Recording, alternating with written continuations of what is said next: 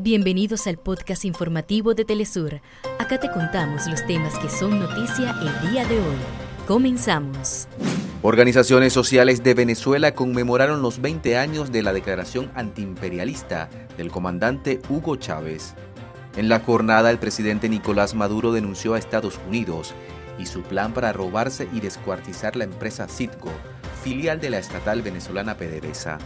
En El Salvador comienza el silencio electoral para los candidatos a alcaldes y diputados del Parlamento Centroamericano, una elección que se dará bajo un régimen de excepción y una drástica reducción de municipios que pasaron de 262 a 44. Israel asesinó a más de 100 palestinos en el norte de la franja de Gaza mientras esperaban la llegada de ayuda humanitaria. Hasta acá nuestros titulares. Para más información recuerda que puedes ingresar a www.telesurtv.net.